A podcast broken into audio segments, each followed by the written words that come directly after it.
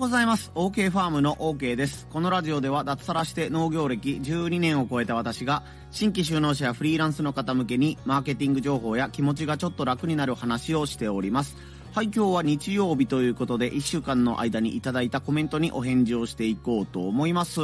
今週もたくさんのコメントありがとうございました。コメントくださった方が、たしずんさん、しくのさん、ちずさん、しーちゃん、さんかどさん、えー、しゅうかさん、チコリータさん、トポさん、おきみドローンファームさん、野菜がつなぐ人と人、ハーティッチファームの元さん、電気仕掛けさん、しくのさん、やまこさん、しくのさんに回行くって言った。とまあ、本当にね、たくさんの方からコメントいただいております。ありがとうございます。そして OK ファームのね、音声配信を毎日聞いてらっしゃる方からしたらね、お、こいつ今日放送早いじゃん、更新早いじゃんって、朝早くから更新してんじゃんと思った方、そうなんです。えっ、ー、とね、実はこれ、前日というか夜中ですね、あ、ちょうど12時になりましたね。えっ、ー、と、日付が日曜日に変わっての12時、夜中の0時ぐらいにね、え収録してます。今日はちょっと朝から、え遠方にね、出かけないといけない用事があるので、音声配信をね、なかなか撮る暇がないかなと思ったので、え夜にね、収録してます。なんかもう予告するんですけども、今日絶対歌ネタが2つか3つか入るんですよ。リスナーさんからのね、コメントで最近あの、歌を僕が歌うというコーナーがあったりするんですけども、それがあったりするのでね、夜中のテンションで、えー、収録しているというこということだけ把握しておいていただけると幸いです。まあ、いつもの通り、ながら聞きで結構なのでね、家事をしたりとか、育児をしたりとかね、仕事をしながら、運転をしながら、えながら聞きでいいので、最後までお付き合いいただけますと幸いです。それではよろしくお願いいたします。はい、まずは350回目の放送、リラックスしたいなら逆に全力で力を入れろという放送回に、たしずんさんからコメントいただいております。この回ではね、あの人間体の力を抜けと言われても、知らないうちにね、力が入ってしまうので、えどうやったら力を抜けるのか、リラックスするのかという時の練習法として、僕が高校時代に所属していた応援団の練習で、逆に力をめちゃくちゃ入れて、力を入れても筋肉が疲れたっていう時になって、えー、体をだらっとさせるとね、自然と力が抜けるよというね、練習法を紹介した放送回でした。そこに対してタシズンさんのコメントが、漫画、大の大冒険の最初の特訓で、大がナイフで岩を割るシーンですね。ということでね、僕が言いたかったことをまんまそのまんま言ってくださいました。放送の最後でね、えっ、と、まあ、漫画とかでもやっぱり主人公とかがヘトヘトになった時にね、新しい技をなんか発見したりとか、今までと違う体の使い方ができるみたいなね、例があったりしますよねっていうのを言ったんですけども、僕頭の中で思い浮かべてたのがこのね、大の大冒険っていうね、えー、僕が小学校ぐらいの時に連載していた漫画なんですけども、それのね、ワンシーンなんですよね。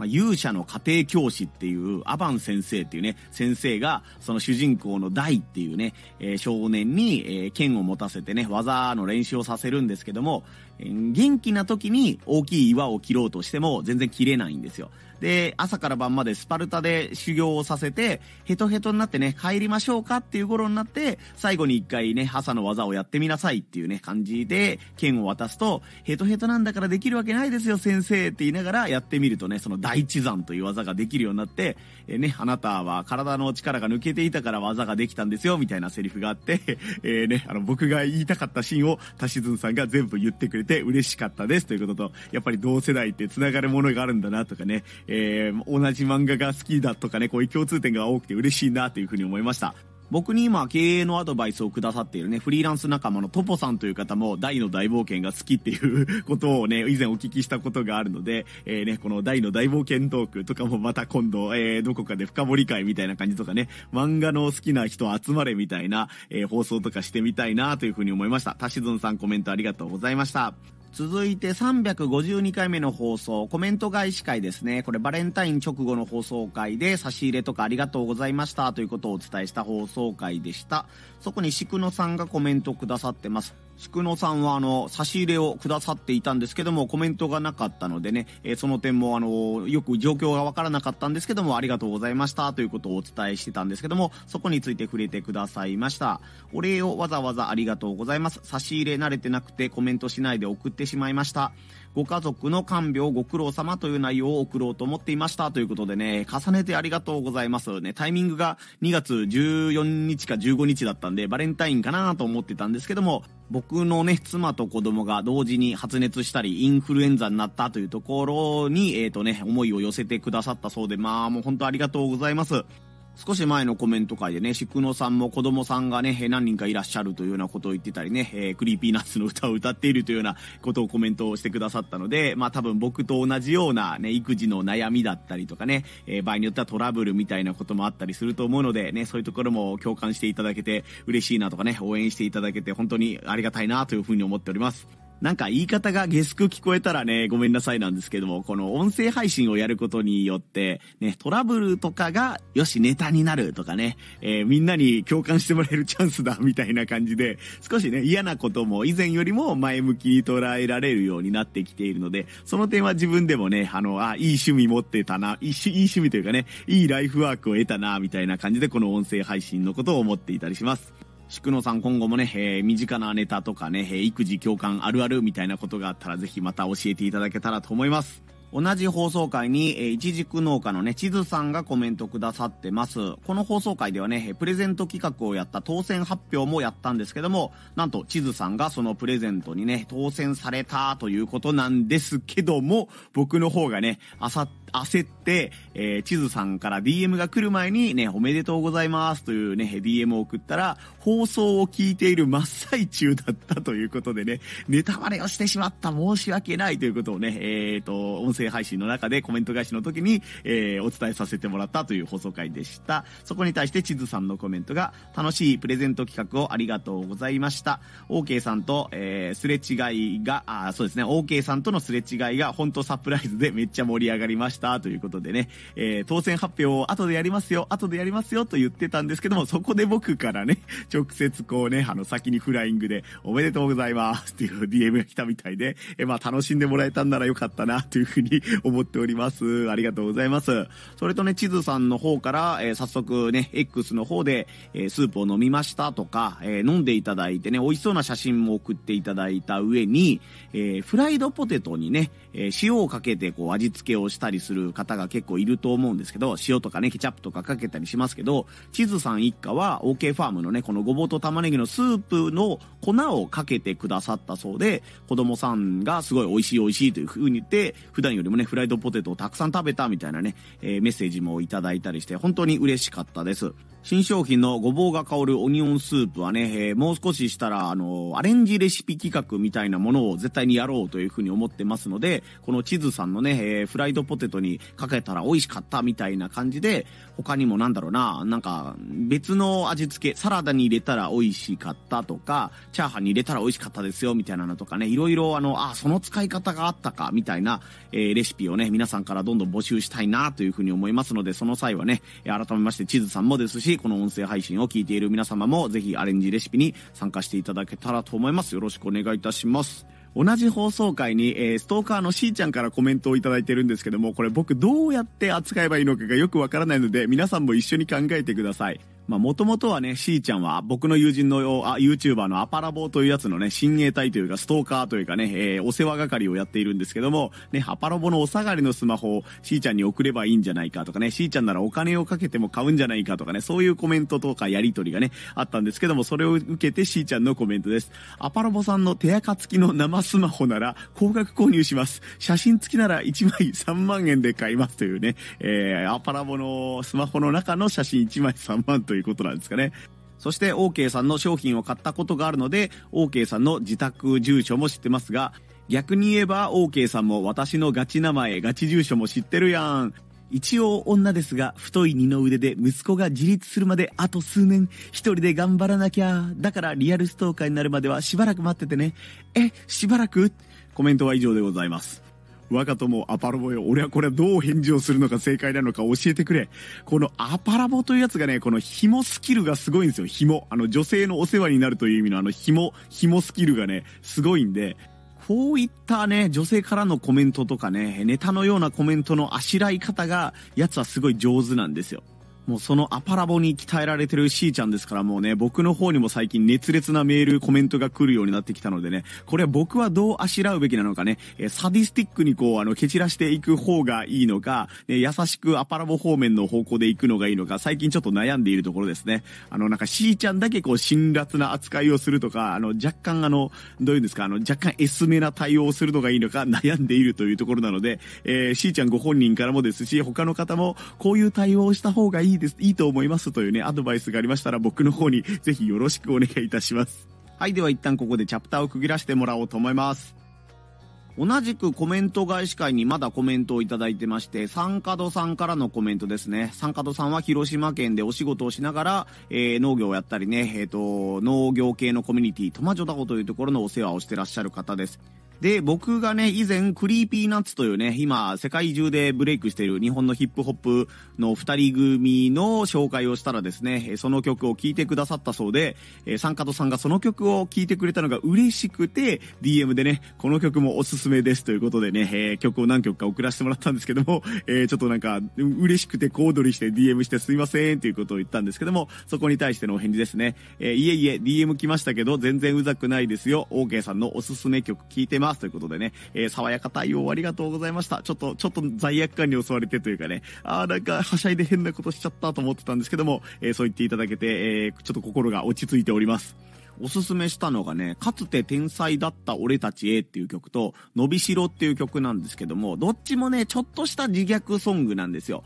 ね、子供の頃は何でもできると思ってて、ね、どこかで自分はダメだという風に気づいたんだけども、ね、俺たちは大器晩成だからまたどこかでね、自分たちの夢が叶えられるぜとかね、天才だった頃を取り戻そうぜみたいなことを言ったりとか、えー、それがかつて天才だった俺たちへっていう曲で、伸びしろはなんかね、高校野球の高校球児とかがすごい、あの、TikTok との、とかの動画の BGM としてね、使って、プチバズみたいな感じで結構たくさんの方が聞いてくれてたみたいですね。練習風景をね、野球のバッティング練習練習とか、キャッチボールとかしてるところで、俺らまだ伸びしろしかないわっていうね、この爽やかな曲が流れるんですけども、ね、あの自分たちには伸びしろがしっかりあるぜということでね、まあ逆に言ったら今はまだダメなんだけど、みたいなことを言ったりとか、中年になってしまったから腹が出てきてるとかね、えー、なんか昔ほど上手にできないんだけど、まあまだまだ伸びしろあるよねっていう歌なので、結構ね、元気が出る曲なので、えー、ね、かつて天才だった俺たちへとか、伸びしろとかいうね、曲、 Creepy Nuts のね、おすすめ曲でもありますので、で、よかったら聞いてみてください。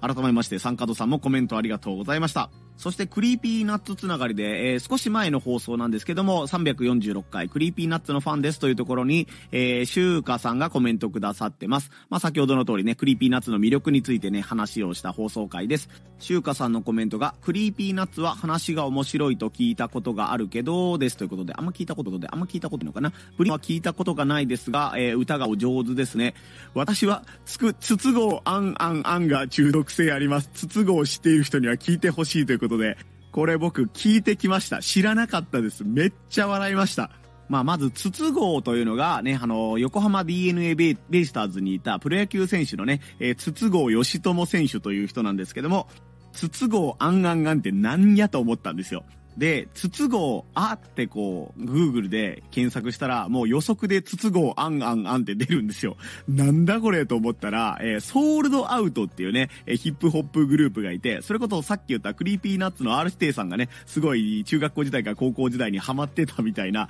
えー、先輩ヒップホッパーということになるんですけども、この人たちの歌が、まあ、もともとね、すごい空耳が面白いというか、なんか本人たちは必死で歌ってるんだけど、えー、この独特の言い回しとかがね、めちゃくちゃあの耳に残るとか、こんな風に聞こえるっていうので、えー、とね、結構盛り上がっているというか、あの話題のあるね、あのヒップホップグループだったんですけども、その人たちの歌が、筒香あんあんあん、筒香あんあんあんに聞こえるというね、えー、めちゃくちゃ面白い歌でした。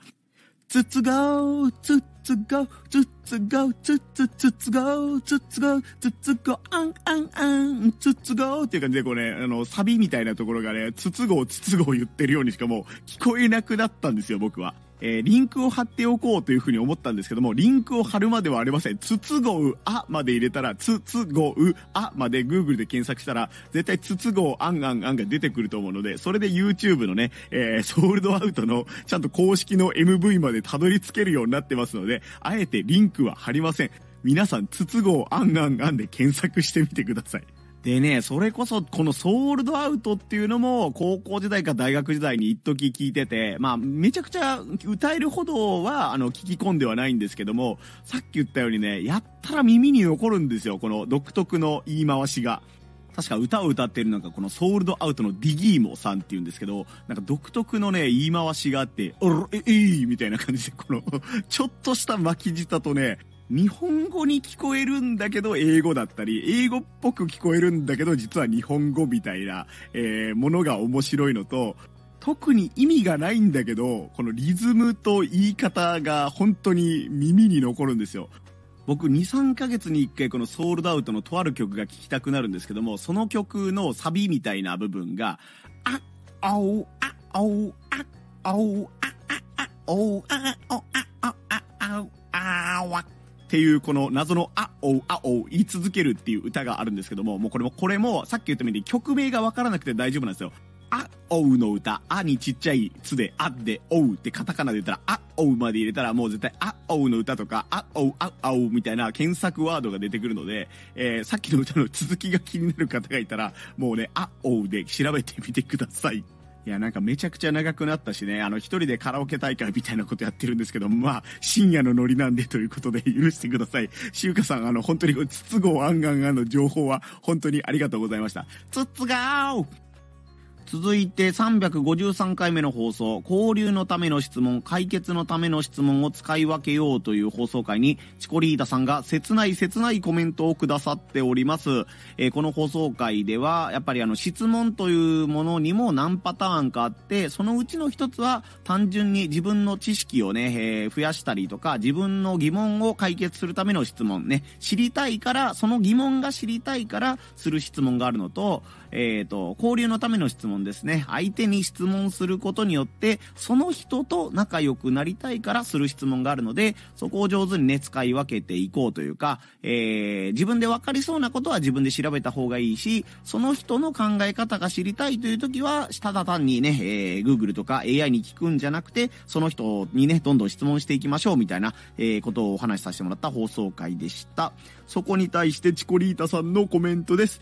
心の痛い放送でした。今よりまだまだ若かった頃、ずっと遠くから片思いしていた相手と交流を持つことができて舞い上がってしまいました。そしてその人が詳しい分野について質問攻めをしていました。その分野に明るくなりたいわけではなく、完全にその人と話せることが嬉しくて、会話する口実のための質問でした。最初は丁寧に答えてくれていた相手もだんだん面倒になったのか、まずは調べようよと言われてしまった悲しい過去が蘇ってしまいました。ごぼうお前はいつもわしの古傷を触ってくるな。畜生かっこ冗談ですよということでね、えー、甘酸っぱい思い出というのかね、切ない思い出というのか、えー、ありがとうございました。以前もね、あの別のケースですけど、ね、仲良くしていた友人とぷつりと縁が切れてしまったみたいなね、お話とか、まあその縁の切れてしまった友人との出会いが、僕とアパラボとのね、出会い、まあ結婚式で出会ったんですけども、友人と、共通の友人の結婚式で僕とアパラボは出会ったんですけども、そういったところがね、なんか僕ら二人を見てくれて懐かしく思ってますよ、みたいなことをね、言ってくださってたんですけども、今回もね、えー、なかなか切ないというかね、えー、いろんな人に刺さりそうだなというようなね、エピソードありがとうございました。これ片思いの人にのアピールというんですかね、近づき方って本当人それぞれですよね。僕も中学校時代のなんというかこのモテない時代というのはやっぱりその子と仲良くなりたいがためにこうね、えー、質問していったりとか好きそうなものを聞いたらね、あの共通の話題についていけるように、えー、そのね、好きなアーティストなりね、あのアイドルグループのことなりをなんとなく調べたり聞いたりみたいな感じでこう共通の話題を増やそうと頑張っていたみたいなことをしていたような気がしますね。僕の場合は質問するのではなく、その子が好きそうな話をこっちから振っていくみたいなタイプだった気がしますね。こんな情報俺知ってるよみたいな、えー、ところで仲良くなろうとしていて、うん、下心が透けて見えていたのか、単純になんかね、なんか自慢っぽいというか、なんというのかな、あんまり、うん、よく思われてなかったような気がするんじゃないかな、みたいなことを思い出したりしました。まあでもやっぱりこういう過去のね、恋愛経験みたいなものとかね、人間関係のこの若気の至りというんですかね、なんか失敗した経験っていうのは、未だに役に立ったりというか、あの時の失敗があるからこういうことやっちゃダメだよねっていうのは本当身に染みてね、体に染み、染み込んでいるというか、僕の師匠でもあるね、応援団の、えー、大先輩、42個上のね、初代団長がいるんですけども、その人が後輩によく言っている言葉として、恋愛は人生最大の教科書であるというね、ことをよく言われていました。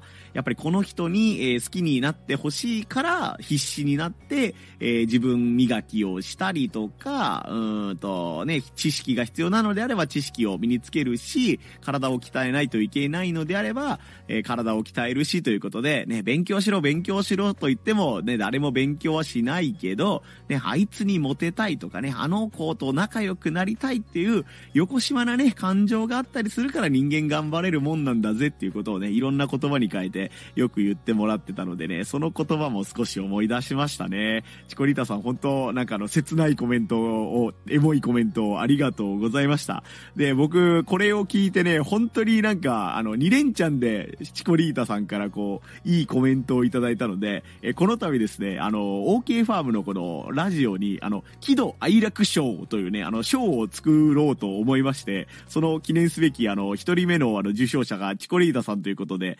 えー、新商品のごぼうオニオンスープをプレゼントさせていただこうと思います。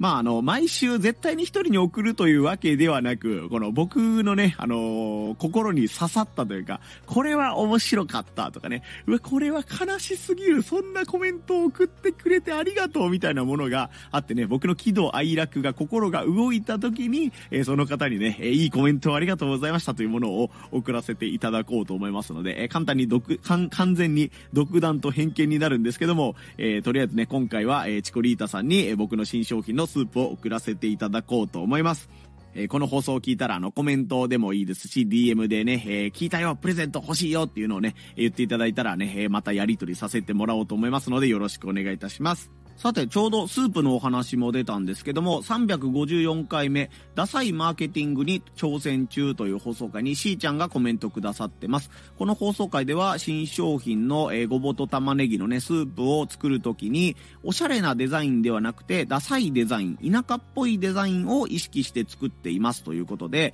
えー、ね、おしゃれな商品をみんな作れる時代になってしまっているので、逆にね、えー、なんというか田舎っぽいデザインとか、あえてなんかこのおしゃれじゃないデザインをすることによって目立てるんじゃないか、記憶してもらえるんじゃないかというね、思いがありますよというね、お話をした放送回でした。そこに対してのしーちゃんのコメントが、パッケージ見ましたけど、これダサいか？可愛いですよ。親しみやすくて良き良き。ぜひ先行販売ご協力させてくださいということで、え実際にね、しーちゃんから購入のね、え連絡もいただきましてありがとうございました。まあ、可愛いよと言ってもらえたらね、ちょっと嬉しいですね。ダサいと言われたら成功とかね、放送では言っていたんですけどもね、可愛い、イラストが可愛いよって言ってもらえたら、えー、それはそれで嬉しいなというふうに思っております。まあ、しーちゃんもね、それこそお子さんをお持ちで、普段家事もしてらっしゃるということなので、このごぼうスープがね、朝の忙しい時間の一杯になったりとかして、調理の手助けになればいいなと思いますし、主婦ならではのね、使い方、さっきのアレンジレシピみたいなものもいろいろ出てくると思いますので、本当に心強いなと思ってますので、えね、お気軽にね、ここは良かったよとかね、こういう使い方がいいよっていうものもそうですし、ここはちょっと微妙だなっていうものがありましたら、その点もね、また今後いろいろな形でフィードバックしていただけたらと思います。はい、それでは一旦ここでチャプターを区切らせていただこうと思います。おろ、え、えい。はい、ここからが、えー、新商品のね、ごぼうスープに関するコメントが多いんですけども、355回目が新商品のテスト販売スタートということで、えっ、ー、とね、あの、こういう商品になりますよとかね、お届けに関してこういうところに注意点がありますよという放送回。そして356回目がね、そのお礼のような放送になるんですけども、音声配信すごい、リスナーさんももっとすごいっていうことで、えっ、ー、とね、購入ありがとうございましたとかね、音声マーケティングっていうのが話題になりつつありますけど、その効果をね、実感したというようなね、放送させてもらいました。まずそこにフリーランス仲間のトポさんからコメントいただいてます。スープ購入しました。食べるの楽しみ。ということでコメントありがとうございます。トポさんとはね、先日、あの、僕の経営アドバイスみたいな感じで、ズームでね、お話もしたんだけど、さっき紹介したね、地図さんのフライドポテトにスープをかけたら、粉末をかけたら美味しかったですよっていう放送を聞いて、よし、買うぞというふうに決意したそうですね。その、なんか食に対する好奇心みたいなのがすごいね、旺盛な方みたいで、チャーハンに入れたら美味しいんじゃないかとかね、あれに入れたら美味しいんじゃないかというね、もうすでになんか頭の中で、あの、こう使ってみたいっていうものがあるらしいので、えー、そういった、そういったね、買い方というか、スープを飲んでみたいじゃなくて、レシピとして何かに使ってみたいっていうね、野望、野望じゃないですけどね、えー、楽しみ方みたいなのがあるということで、あ、こういった方もいるんだっていうのと、ね、あ、アレンジレシピが、えー、トポさんからたくさん生まれそうだなということでワクワクしています。トポさんとは今ね、二人三脚で、えインスタのフォロワーをどうやって増やしていくかとかね、この商品をどうやってたくさんの人に届けていくかという相談にも乗っていただいていますので、えー、ね、いいところも悪いところもまたどんどんフィードバックいただけたらと思います。同じ放送回に野菜がつなぐ人と人、ハーティッチファーム代表の元さんからコメントをいただいてます。商品化の経緯、とても参考になります。楽しく聞かせていただいております。今回のチャット GPT で、えー、画像生成をする際ですね、ごぼうを認識しない、なんか変な絵が出てくるというお話が非常に面白かったです。アメリカにはもともとごぼうという食材がないんですよね。海外駐在の経験も長かったのですが、おすごい。海外のスーパーでごぼうを見つけようとしても見つからず、かろうじて見つけても輸入物でした。その国の文化がテクノロジーにも影響を与えている面白さだなと感じますということで、うわ、めっちゃなんか貴重なご意見ありがとうございました。海外駐在とかね、帰国子女とか、そういった言葉に憧れる OK でございますが、すごいですね。英語ペラペラなんですかね。海外駐在の歴が長いということは。ごぼうに関してはやっぱりあれですね、有名なのが、あの、日本の戦時中に、えっ、ー、と、海外の兵士を捕虜として捕まえていた時に、日本人がおもてなしのつもりで、えっ、ー、と、ごぼうをね、えー、食べてくださいという風に出したら、木の根っこを食べさせられたみたいな感じでね、拷問を受けたみたいな感じで、そのごぼうを食べさせたことにより裁判になったという感じで、え日本人としてはもてなしたつもりが海外からしたらね、ひどい扱いを受けたみたいなね、すれ違いがあったとかいう話を聞いたりもしますし、食撃の相馬っていうね、料理漫画がね、10年、もう10年になるのかな結構前にあの、流行ったんですけども、その時のね、ごぼうのテーマにした食材のの話の時に、昔はやっぱり敬遠されていたけど、うんと、最近になって見直されてきているみたいな感じでね、えこう忘れられていた野菜を、こう、なんか少し復活させているようなグループというかなんかね、あの、シェフさんもいるみたいな話を聞いたことがあるので、最近は少しは以前よりかは、うん、広まっているのかもしれないというような感じだと思いますね。ごぼう農家としてはどんどん広がってほしいなと思いつつ、やっぱり文化としてね、やっぱり昔から食べないものは食べないとかかね、えー、家庭の味みたいなものに入り込めないところもあったりするので、難しいところかなとも思ったりしますね。そして画像生成アプリを使って、AI を使ってね、あのー、ごぼうを使うと、やたらトゲトゲしたものができるんですよ。なんかごぼうというものはまあ、ないことはないんだろうけど、見た目がどう考えても違うんですよね。それじゃないっていう感じが、えー、すごいんですけども。だからこのチャット GPT はやっぱりね、英語で作られた、英語圏で作られているものを日本語訳しているというだけのものなので、ね、あの、あくまでその、海外に全くない文化のことを聞いたら、トンチンカなね、回答が返ってくるというのも結構有名な話なので、画像になるとね、なんかこの絵中国っぽいな、みたいなね、日本ではないな、みたいな絵とかもね、和風の絵を描いてと言ったら、ちょっと中国っぽい絵が出てきたりすることもあるので、まあそれももう少し進化したらね、いや、それは昔の話だよ。今はもういろんな人種を理解してるよっていうような時代が来るかもしれないですけど、まだそういったところも人間がね、へきり込める余地が残ってるのかなとも思ったりしますね。こんな面白い絵ができたみたいなのとかがあったらまたシェアさせてもらおうと思います。元さんありがとうございました。同じ放送回に電気仕掛けさんのコメントです。この放送では試食もないのにとかね、スープの色すら写真も載せてないのに買ってくださるリスナーさんすごいありがとうございますというね、お話をさせてもらっていました。そこに対して電気仕掛けさんが、バリバリごぼうもメラメラごぼうも美味しいから試食なしでも美味しいのは分かってますよ。食してさらに幸せになります。ごぼうが大好きなので、ごぼうの加工品って嬉しいですよ。ついでに生のごぼうを購入しようと思ったら、今シーズンはソールドアウトでした。ということでね、コメントとお問い合わせとありがとうございました。ね、この後、えっ、ー、と、実は来週ね、今シーズン最後のごぼうを掘るので、少しだけ余裕があるので、電気仕掛けさん用に、えー、数キロね、通販用に、実はあの、ソールドアウトにしてたんですけども、追加で、えっ、ー、と、発送できるように段取りをさせていただきました。わざわざ、えお声掛けてもらってありがとうございました。えー、ちょっととだけごぼう、生のごぼうをね、送る余裕があるので、えっ、ー、と、1キロ、2キロぐらいとかね、数キロ、えー、送料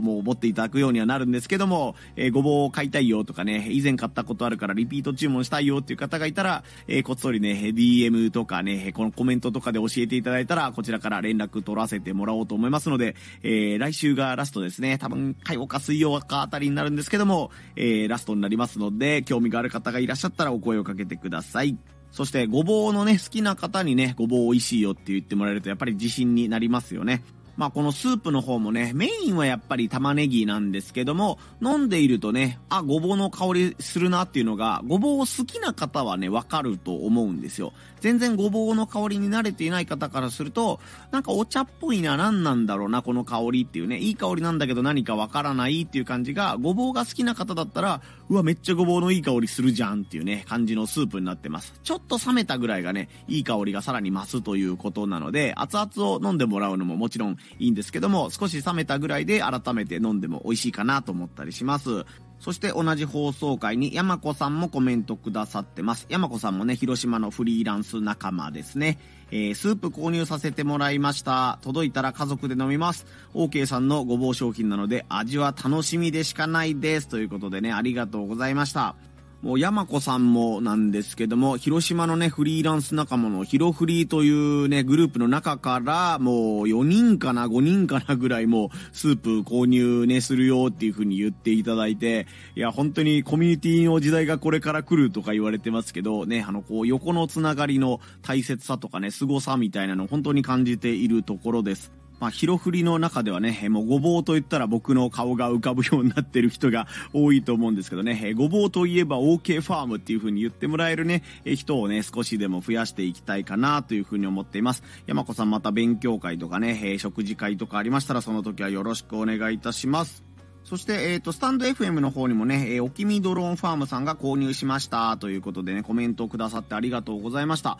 お菓子を買ってくださってね、えー、不動産営業の粗品にしてくださったりとか、いろんなことをね、えー、OK ファームの応援をしてくださっているおきみドローンファームさんなんですけども、えー、ご多分に漏れずというか、えー、早速スープの方も購入してくださってありがとうございました。バリバリごぼうと違ってね、コンパクトで持ち運びがしやすい商品なので、えー、手土産なんかにもいいと思いますので、あ、これいけるなと思ったら、またお気軽にお声をかけていただいたらと思います。今後ともよろしくお願いします。あこのまま行きたいところなんですけども、時間が微妙なので、もう一回チャプターを区切らせてもらおうと思います。すみません。つつがー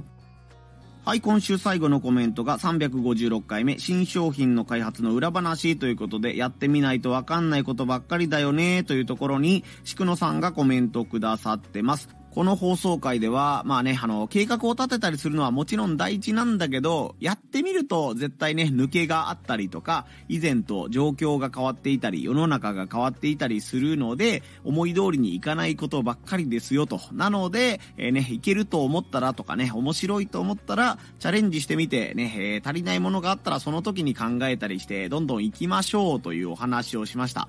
そしてキーワードとして保留という言葉をね、何回か使わせてもらいました。ね、人間すぐね、えー、保身に走ったりとか、挑戦するのが怖くなって、よし、また明日考えよう、みたいな感じで保留してしまうことがあるんですけども、なるべく保留する機会を減らしたいですね、ということを言ったんですけども、そこに対して宿野さんが、私も保留しがちです。OK さんはソロで農業やってて偉いです。ということで、えー、コメントくださってありがとうございました。全然偉くないんですけど、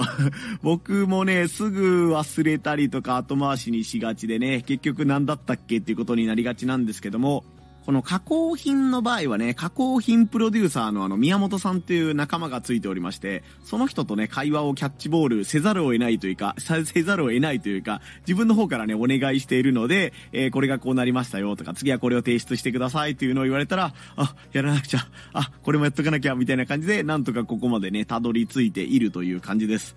やっぱりこの人間適度な見張りが必要だなというふうにね、思ってますね。そしてこの保留という単語なんですけども、麻雀漫画のね、赤木という漫画から、えー、インスピレーションを得てというか、そういえばこんなセリフがあったなということを思い出して、この間の放送で保留という言葉を使わせてもらいました。ね、あの、めちゃくちゃ強い天才的なギャンブラーの赤木っていうね、人がいる、ま、いる漫画があるんですけども、とあるね、あの、強敵みたいなものと戦う時に、その相手の癖をね、赤木が見抜くんですけども、その相手の癖は保留する癖であると。ね、いけるのかどうかわからないということになったら、保留してくるというね、性格を持っているね、ギャンブラーだったんですよね、その敵というか相手が。で、今まではその保留することが功を奏して、えー、ギャンブラーという業界で生き残ってくることができたんだけども、その赤木というね、規格外の、本当麻雀を打っている最中で死んでも構わないというね、覚悟のある男を前にすると、その、保留したがる人間と死んでも構わないというふうに思っている人間だともうね、